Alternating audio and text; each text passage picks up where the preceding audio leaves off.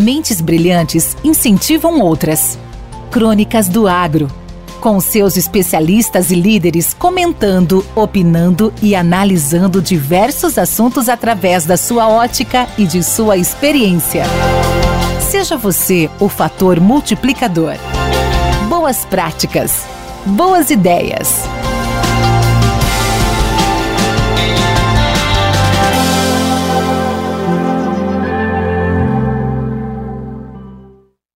Podcast Academia do Agro. Olá, eu sou Matheus Gunning, CEO da CIDS, e hoje falaremos sobre a revolução digital no campo. Bom, o, o agro brasileiro não é segredo para ninguém, né?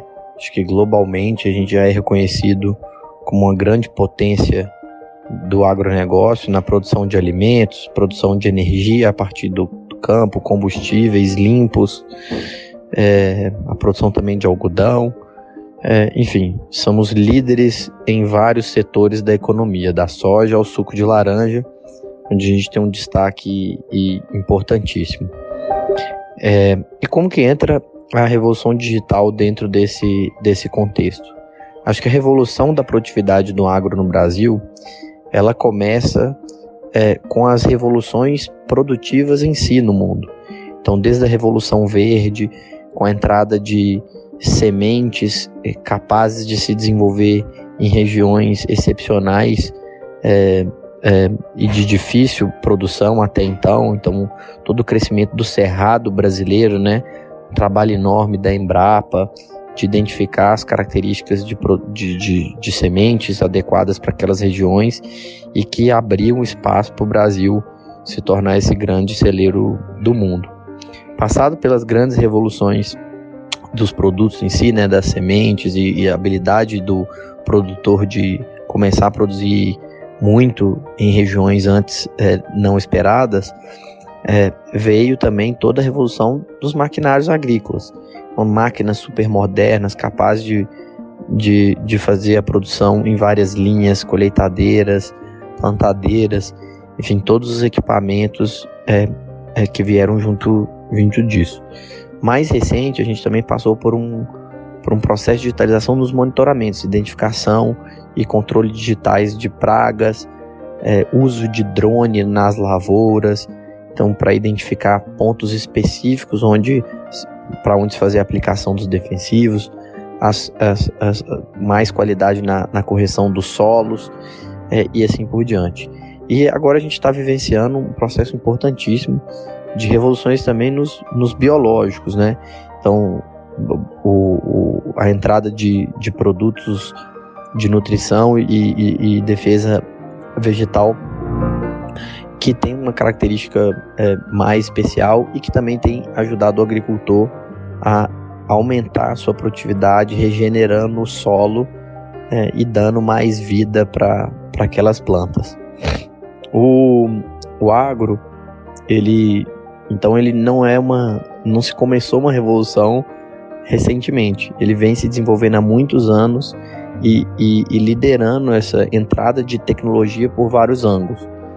Agora, a gente entra no momento de conectar esses mundos.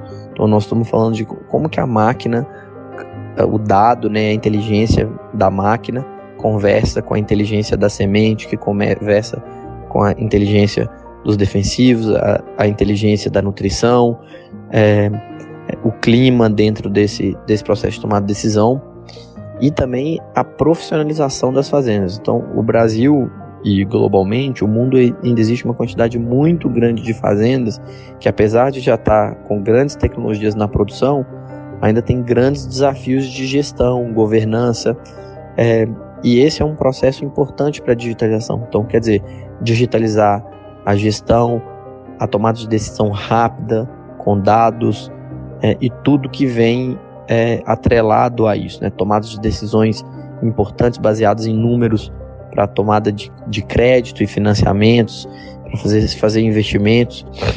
Isso tudo vai começar a fazer muito parte dos negócios rurais, assim como já faz parte da vida de todo mundo. Né? Então, outros setores da economia é impensável você ir hoje num, comprar um, uma padaria na esquina e você vai pagar com uma maquininha, a padaria vai ter um sistema, vai controlar o fluxo de caixa, já vai conseguir entender os seus clientes.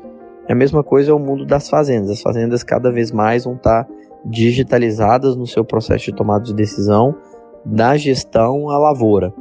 É, e esse, é, acredito que essa combinação, ela é muito poderosa para o agricultor brasileiro, que já faz um baita trabalho em campo, mas tem a oportunidade ainda de combinar esse trabalho das lavouras com um trabalho de mais modernização da sua gestão, mais governança da fazenda, e isso abrindo espaço para a implantação de novas tecnologias.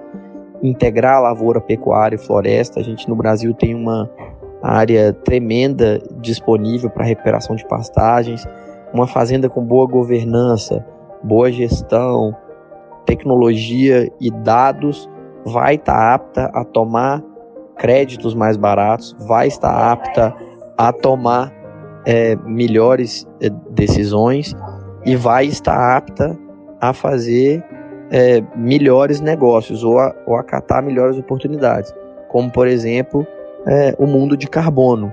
É, o mercado de carbono ele ainda é, ele é tímido na agricultura é, e a gente acredita que tem uma oportunidade muito grande. Mas essas oportunidades vão vir primeiro para quem está preparado. Então o agricultor realmente tem uma missão importante de profissionalizar é, o seu negócio e a digitalização é um grande aliado nesse processo para que ele possa aproveitar as melhores oportunidades e continuar contribuindo para o desenvolvimento do Brasil e o protagonismo do Brasil na, na, na, na proteção alimentar, né, na segurança alimentar do mundo. Muito obrigado, um grande prazer estar aqui.